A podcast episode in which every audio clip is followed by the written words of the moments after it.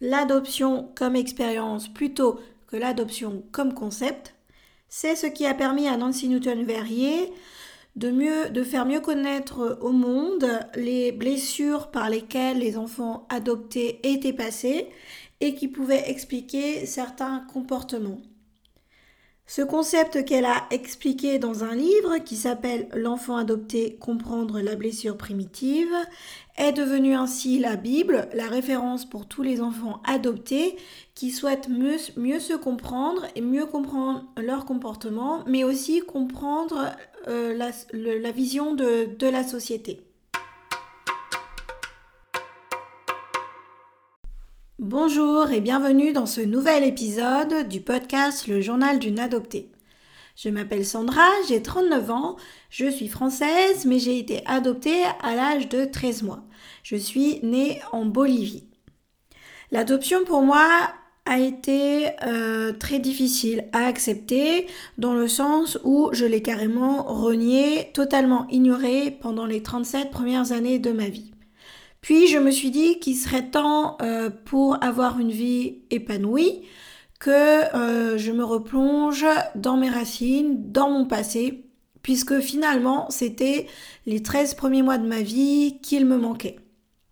En faisant cette démarche, j'ai découvert qu'il y avait plusieurs livres écrits à ce sujet, mais également euh, des groupes forums disponibles sur Internet où on retrouve beaucoup euh, de personnes qui, comme moi, se posaient un peu des questions ou des comportements qui euh, paraissent euh, se reproduire d'adopter en adopter. Et puis j'ai découvert ce livre qui est une Bible pour les adoptés, qui est écrit par Nancy Newton-Verrier et qui s'appelle L'enfant adopté, comprendre la blessure primitive.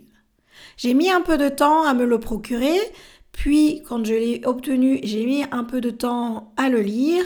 Mais à présent, je constate qu'il m'a vraiment euh, donné beaucoup d'éclairage sur une vision euh, que j'avais de l'adoption, sur moi-même, pour comprendre certains comportements et attitudes, et pour lesquels moi-même, je n'aurais pas pu mettre de mots.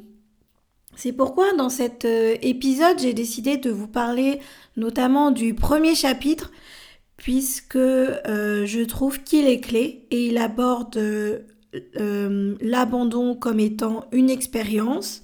On en parlera plus en détail dans quelques instants. Et pour donner un accès plus facile à toutes, toutes les personnes qui ne pourraient pas se procurer le livre, je vais vraiment reprendre mot pour mot ce qu'elle y dit afin d'éviter toute mauvaise interprétation. L'adoption comme expérience est le premier chapitre de la première partie du livre L'enfant adopté, comprendre la blessure primitive. Cette première partie concerne la blessure et on va donc euh, aborder le premier chapitre qui déjà ouvre vraiment les esprits et si vous doutez encore euh, peut-être d'acheter ce livre, vous euh, donnera l'envie d'aller plus loin. Elle y parle d'abord de l'étonnante conscience des bébés. À partir de maintenant, en fait, je vais euh, vraiment dire mot pour mot ce qui est écrit dans le livre, pas tout le chapitre hein, bien sûr, mais les passages qui me moi m'ont marqué et qui fait aussi euh, que peut-être euh, la société se base sur des mauvaises croyances qui font que nous, adopter à un moment de notre vie, on peut se sentir trop différent, trop anormal, et du coup on considère que tout est notre faute, on culpabilise ou, euh, ou on a justement du mal à avancer. Le premier chapitre de ce livre commence par l'étonnante conscience des bébés. Si les bébés se souviennent de leur naissance, alors ils se rappellent aussi ce qui est arrivé juste après leur naissance. C'est-à-dire que leur mère, la mère avec laquelle ils étaient liés et qui était censée les accueillir dans le monde, a disparu soudainement. Quelles peuvent être les répercussions de cette expérience sur les émotions et les sens d'un nouveau-né? Nous ne pouvons plus penser que les bébés ne perçoivent rien et ne ressentent rien. Trop de preuves attestent du contraire. Selon le docteur Chamberlain, ils sentent tant sur le plan physique que d'un point de vue affectif. Et trop souvent, et trop souvent, ni les pratiques obstétricales ni les procédures d'adoption ne tiennent compte de ce nouvel éclairage. Ce que nous savons n'est pas entièrement neuf, mais à ma connaissance, cela n'a jamais été appliqué aux enfants abandonnés. John Bowlby, évoquant le comportement des enfants qui ont souffert de la perte d'un parent décédé, décrit les différentes réponses qu'un bébé peut traverser lors de la disparition de sa mère. D'après lui, le comportement de l'enfant s'apparente à une tentative immature de deuil et est un produit légitime d'une expérience amère. Cette comparaison avec l'abandon est à mes yeux valable parce que, pour l'enfant, l'abandon est une sorte de mort une perte non seulement de la mère, mais d'une part du self, le noyau ou l'essence de soi indispensable au sentiment d'être entier. Si on reconnaît cette perte et son impact sur tout ce qui est en jeu dans l'adoption, on ne peut contourner la souffrance. D'une part, la souffrance de la séparation et de la perte à la fois pour l'enfant et pour la mère de naissance, et d'autre part, la souffrance de ne pas comprendre où, chez les parents adoptifs, l'incapacité de compenser cette douleur et cette perte. Dans notre société, nous avons du mal à admettre l'absence d'absolu et à accepter l'idée que la vie est souvent paradoxale. Nous nions ou nous ignorons les problèmes pour lesquels nous n'avons aucune solution évidente. Si tout cela échoue, nous nous anesthésions cette souffrance par l'usage d'alcool ou de drogue. Dans le cas de l'adoption, nous pouvons nier, ignorer, projeter, intellectualiser, conceptualiser ou extérioriser, n'importe quoi pourvu que nous évitions la souffrance et notre incapacité à lui faire face. Je me permets ici de faire une première parenthèse avec euh, moi, mon propre vécu et même ce que j'ai pu euh, lire euh, euh, soit dans des groupes, soit même dans des livres écrits par des adoptés, notamment en ce qui concerne euh, la souffrance que l'on atténue par l'usage d'alcool et de drogue. Cela me fait penser au livre de Vincent Laouze, Rubiel et moi, où euh, il raconte de manière fictive son adoption. Euh, c'est basé aussi sur, euh, sur, sa propre vie, euh, mais d'une façon romancée. Mais tout de même, il y aborde le fait que lui, pendant des années, a eu une, amie qu'il détestait et qui s'appelle C. On comprend très vite qu'il s'agit de la cocaïne. Il a donc usé de la cocaïne pour anesthésier cette souffrance que l'on comprend tout au long de son livre. Moi-même, j'ai parfois euh, été jusqu'à boire jusqu'à la déraison, notamment lors de soirées ou autres, et euh, je me rends compte à présent que c'est vrai que je pense que j'étais dans le déni, mais le fait de dénier euh, ne remet pas en cause ou n'atténue pas la souffrance. Donc ça, c'était ma, première leçon et je l'avais jamais vue comme telle et ce livre m'a donc ouvert les yeux ou confirmé euh, ce que j'avais déjà euh, entendu, notamment le fait que euh, boire de trop ou, enfin peu importe, se noyer dans l'alcool ou dans la drogue cache en réalité quelque chose de plus profond, quelque chose que l'on ne souhaite pas voir Évidemment, c'est pas en prenant un seul verre de vin, hein, mais euh, quand on a toujours tendance à vouloir un verre euh, de plus, c'est que finalement on souffre de quelque chose euh, que l'on rejette et que l'on n'a pas envie de voir. Donc cela m'est confirmé dans ce chapitre du livre de Nancy Newton-Verrier. En plus du fait d'avoir abordé l'abandon comme étant le fait qu'il faut faire d'un deuil qui, qui est à faire, puisque même si c'est un abandon qu'il y est mort ou pas, quand on est bébé, eh bien, on ne fait pas la différence entre les deux, et donc cette séparation, comme elle le précise, est une tentative de deuil. Après cette parenthèse, je reviens donc sur le livre en lui-même, avec euh, cette deuxième euh, partie de ce premier chapitre qui fait référence au besoin d'une référence maternelle permanente. L'absence de référence maternelle permanente prive l'enfant de certaines conditions nécessaires à son développement psychologique. Une continuité dans les relations, une nourriture, une nourriture affective et des stimulations. L'attachement est plus difficile et la création de liens impossible. Malgré la continuité de relations inhérentes à l'adoption, les enfants adoptés se vivent eux-mêmes comme non désirés, sont incapables de faire confiance à la permanence de la relation adoptive et présentent souvent des perturbations émotionnelles et des problèmes de comportement. Et bien que ces symptômes soient peut-être plus évidents chez les enfants dont de nombreuses personnes se sont occupées, mes recherches ont montré qu'ils apparaissent aussi chez les enfants qui, dès leur naissance, ont été placés de façon permanente. Ceci soulève quelques questions intéressantes. Pourquoi un enfant très jeune, âgé de quelques heures ou de quelques jours seulement, ne peut-il faire la transition sans problème? Pourquoi la substitution des parents fait-elle une différence alors que les parents adoptifs offrent une atmosphère chaleureuse, attentive et aimante dans laquelle un enfant peut grandir et se développer? Je fais une deuxième parenthèse sur cette partie qui m'a permis euh, effectivement de, aussi de me reconnaître. Et euh, je pense que moi, je me suis aussi euh, vraiment euh, complètement... J'étais dans le déni tout le temps de mon adoption parce que je, je, me considérais comme si j'avais été abandonnée et que j'étais pas désirée, mais qu'autour de moi, j'avais toute cette, cette pression, entre guillemets, qui faisait que j'avais pas besoin... D'une part, c'était pas vrai, j'avais pas été abandonnée que ma mère biologique euh, m'aimait quand même et avait fait ça pour mon bien et que donc je, n'avais, je ne devrais pas me sentir mal. Donc de lire ça que euh, les enfants adoptés se vivent eux-mêmes comme non désirés, euh, ben, je me suis reconnue et retrouvée et ça un petit peu, ça m'a autorisé en fait à avoir eu ce ressenti alors que la société euh, m'interdisait de penser ça.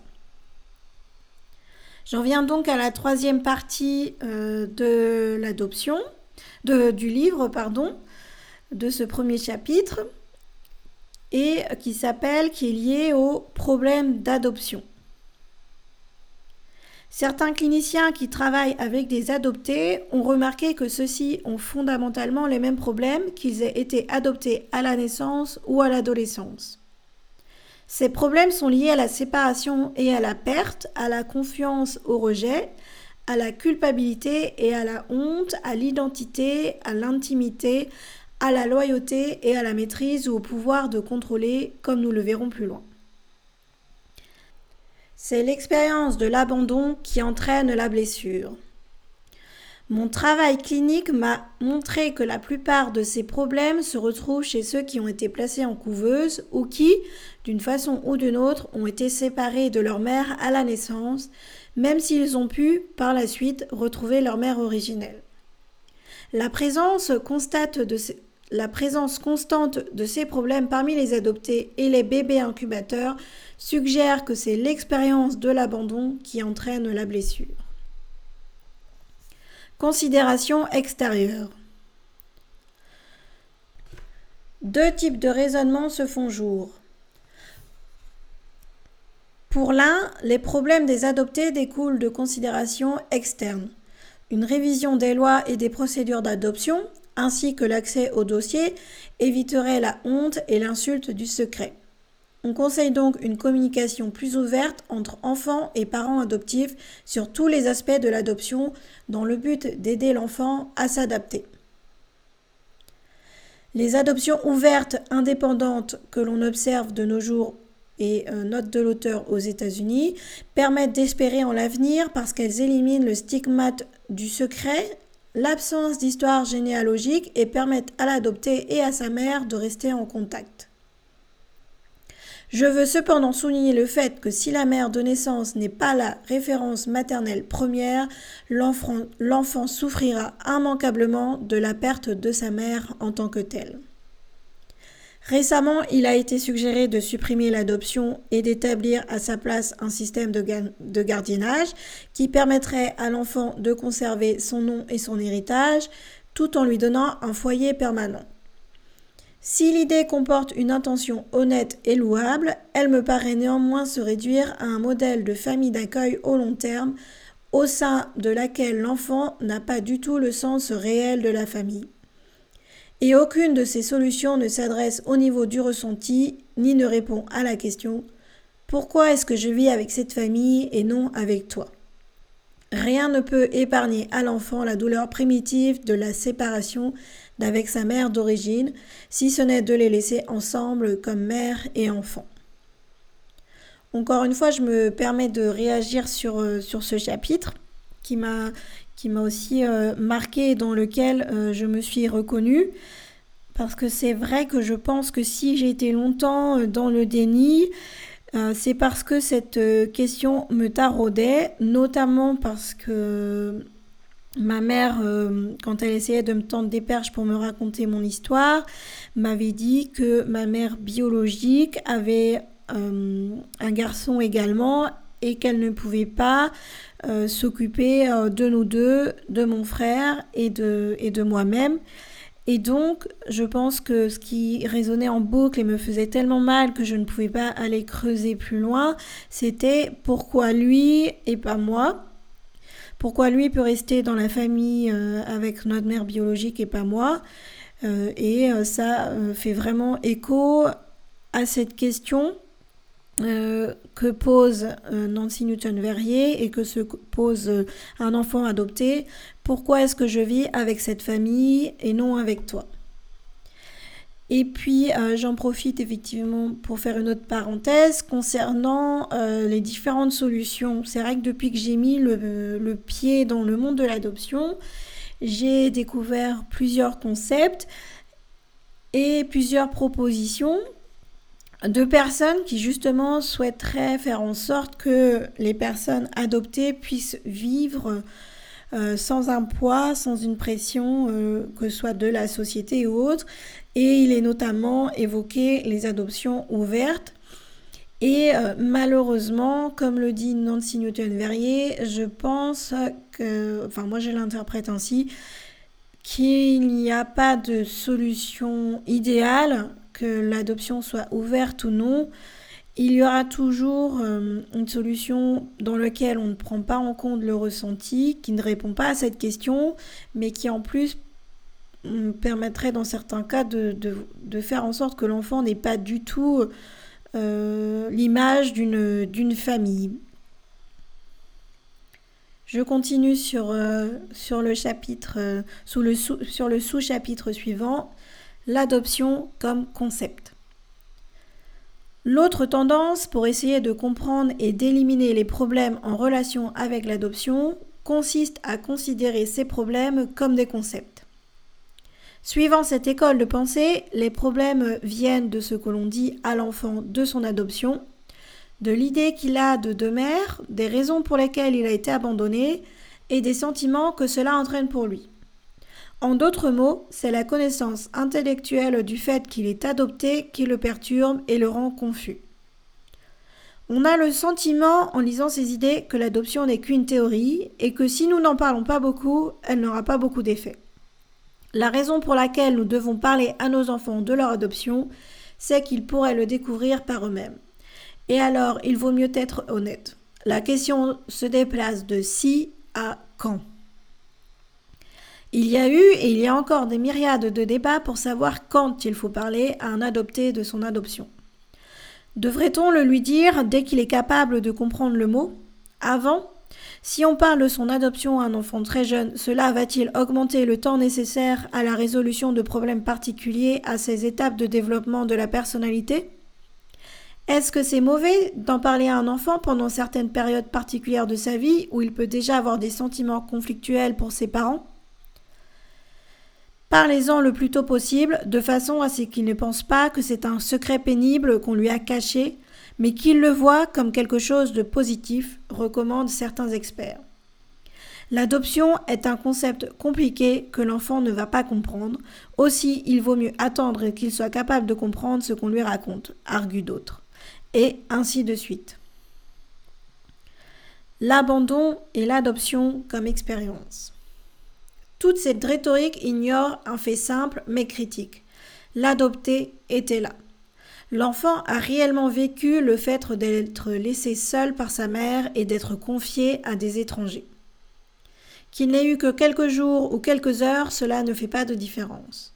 Il a partagé une expérience de 40 semaines avec une personne avec qui il a probablement créé des liens in utero, une personne avec qui il est relié biologiquement, génétiquement, historiquement et peut-être plus encore psychologiquement, affectivement et spirituellement.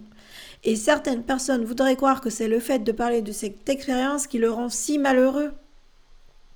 Des parents et des cliniciens ont remarqué que de nombreux adoptés ne montrent que peu ou pas de réaction visible à l'annonce de leur adoption.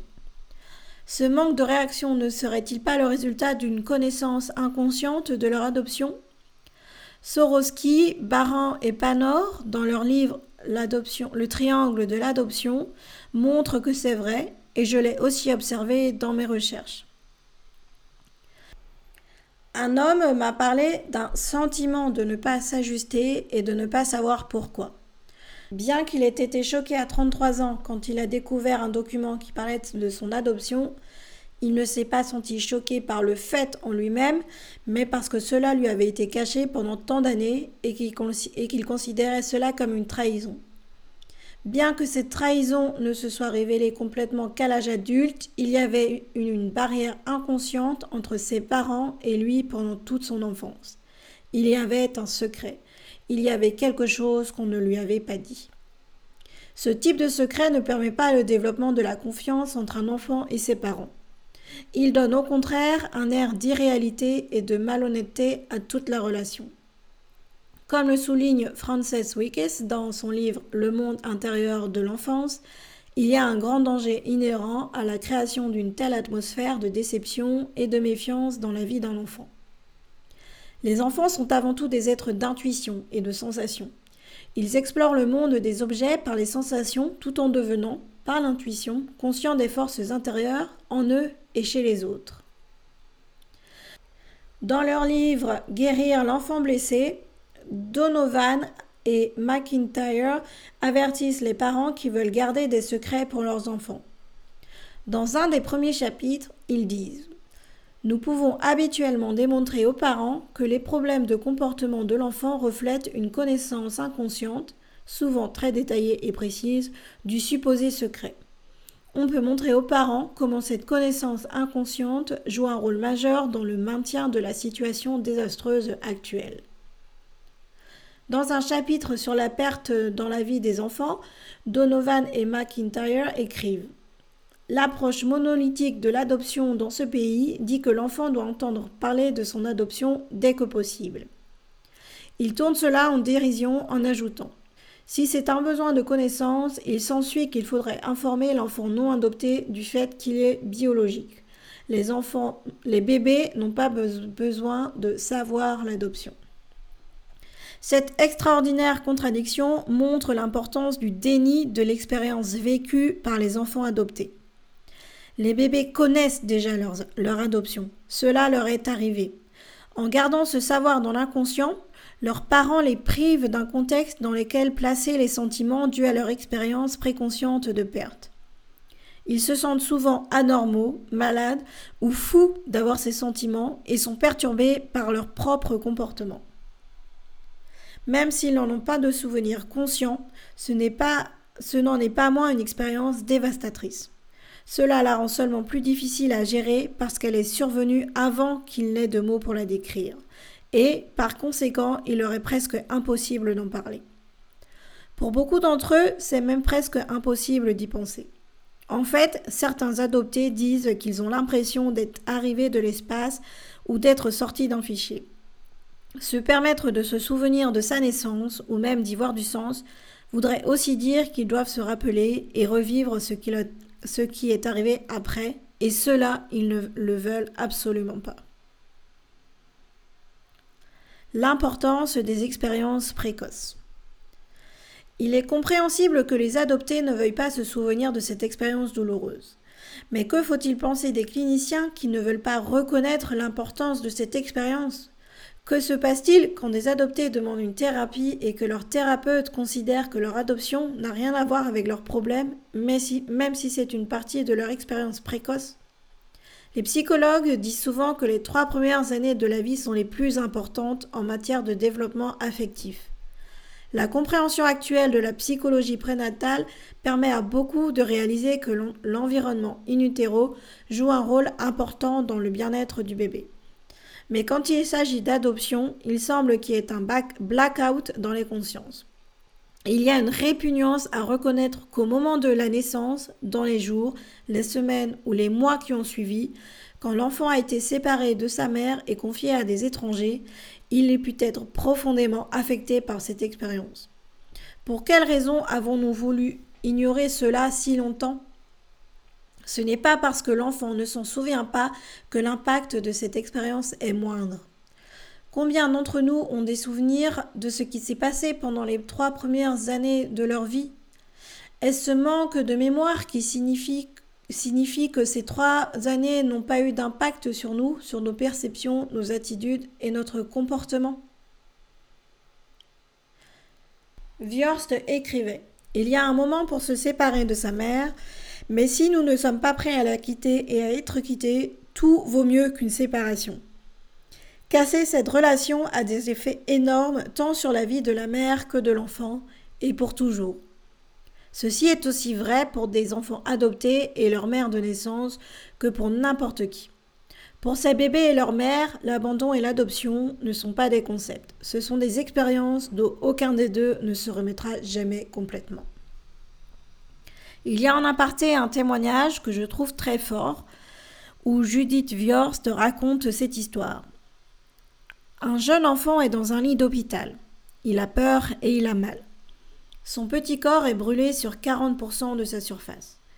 Quelqu'un l'a arrosé d'alcool et y a mis le feu d'une façon inimaginable. Il pleure et appelle sa maman. Sa maman l'a brûlé. Peu importe comment est la mère qu'un enfant a perdu, ou quel danger il y a à être avec elle, peu importe si elle le blesse ou si elle l'embrasse, il est bien pire d'être séparé de sa mère que d'être dans ses bras quand les bombes explosent.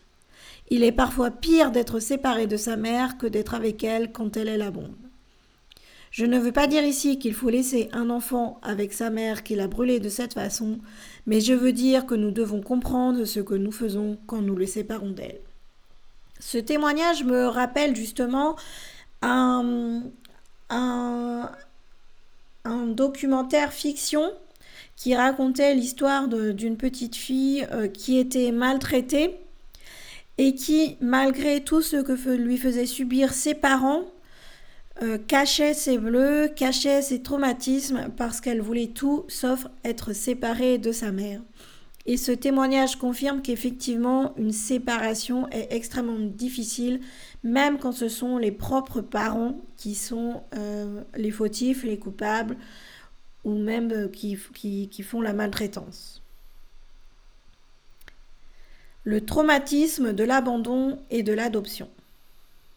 Ce que le grand public considère comme un concept, une solution sociale pour prendre soin des enfants dont les parents de naissance ne peuvent pas ou ne veulent pas s'occuper, est en réalité une expérience en deux parties, dévastatrice, handicapante pour l'enfant. La première partie de l'expérience est l'abandon lui-même. Peu importe que la mère ait voulu très fort garder son enfant, et peu importe les raisons altruistes ou intellectuelles qu'elle ait eues pour l'abandonner, l'enfant vit cette séparation comme un abandon. La seconde partie de l'expérience est celle d'être confié à des étrangers.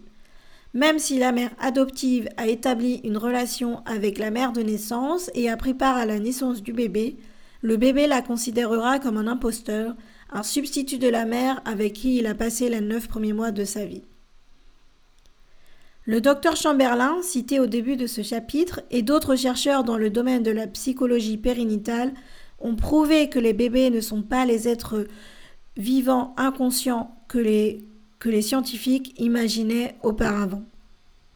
Nous savons maintenant que ce sont des êtres cognitifs avec un vaste éventail de capacités, comme celle de reconnaître le visage de leur propre mère, de sentir les odeurs, avec une énergie, avec une large gamme d'émotions, de souvenirs, de capacités d'apprentissage et d'utilisation dans leurs cinq sens pour expérimenter leur nouvelle vie hors du ventre de leur mère. Voilà un extrait de ce premier chapitre du livre L'enfant adopté, comprendre la blessure primitive de Nancy Newton-Verrier, qui est euh, la Bible à travers le monde euh, pour les enfants adoptés notamment, car il permet de mettre des mots ou même de mieux comprendre ce qu'est l'adoption, euh, les stades par lesquels on est passé. Euh, et, ça, on peut le comprendre quand on est adulte ou même adolescent. On peut comprendre tout ça, alors que c'est vrai que quand on est enfant, on ne peut pas mettre des mots sur ce qui, nous, est arrivé. Euh, mon sentiment, c'est que ça nous légitimise, on comprend mieux et on peut ainsi aller de l'avant. On voit également que malheureusement, euh, que l'on soit pour ou contre l'adoption, puisque j'ai découvert euh, en mettant les pieds dans ce monde-là, en acceptant mon adoption, il y avait euh, des personnes qui étaient contre l'adoption et il y avait des personnes qui étaient pour. et que notamment les personnes contre l'adoption mettent en lumière tout ce qui explique Nancy Newton-Verrier. Mais on le voit, il n'y a pas de solution idéale, même si euh, c'est vrai que les personnes qui sont contre sont euh, particulièrement celles qui ont été adoptées euh, de façon illégale, même si les parents ne savaient pas que c'était des adoptions illégales, même si a priori tout avait l'air d'une adoption légale. Et donc, on peut, tout à fait comprendre que certaines personnes soient contre l'adoption. Je ne vais pas cacher euh, non plus que moi-même, euh, j'avais euh, une copine quand j'étais jeune qui voulait absolument adopter des enfants, puisqu'elle était blonde et blanche, et elle disait souvent qu'elle voulait des enfants typés. Et au fond de moi, j'ai jamais osé lui dire, ou j'ai toujours, enfin, je suis restée, euh, je pense, tout le temps vraiment muette complètement face à, à ces paroles, face à ce raisonnement. Parce que euh, d'une part, une adoption, c'est pas à la légère, et je pouvais le savoir, euh, c'est pas quelque chose à prendre à la légère, et je le savais puisque j'avais été moi-même adoptée. Et, et surtout, je pense que ça me faisait mal, mais euh, je ne voulais pas lui dire, le dire parce que ça aurait fait mal aussi peut-être à mes parents adoptifs d'entendre que je pouvais être euh, contre, entre guillemets, l'adoption, que si une personne me demandait est-ce que tu es pour ou contre euh, Si je dis contre, je pense que ça aurait peut-être remis en cause leur rôle. Et c'est pas du tout ce que je voulais faire. Mais au fond de moi, il y a toujours un petit quelque chose qui disait euh, quand une personne voulait adopter, alors qu'elle pouvait être, euh, avoir des enfants et être en âge d'avoir des enfants, alors euh, j'avais envie de dire non, ne fais pas ça, attention parce que à tout ce qu'il y a derrière. Après, il y a des, des, des, personnes pour qui c'est entre guillemets leur mission. Mais voilà, ce livre permet d'avoir un regard extérieur, si on est euh, parent adoptant ou adoptif, euh, pour mieux comprendre tout ce que tout ce qu'implique justement le fait d'adopter et notamment prendre en compte ce traumatisme de l'abandon qui n'est pas un concept, qui n'est pas une théorie, et comme il est bien indiqué, les bébés euh, se rappellent de façon inconsciente, bien entendu, tout ce qui s'est passé jusqu'à même quand ils étaient dans le ventre de la mère. Et c'est également et surtout intéressant pour euh, les adopter afin de pouvoir mieux s'identifier, de mieux se comprendre.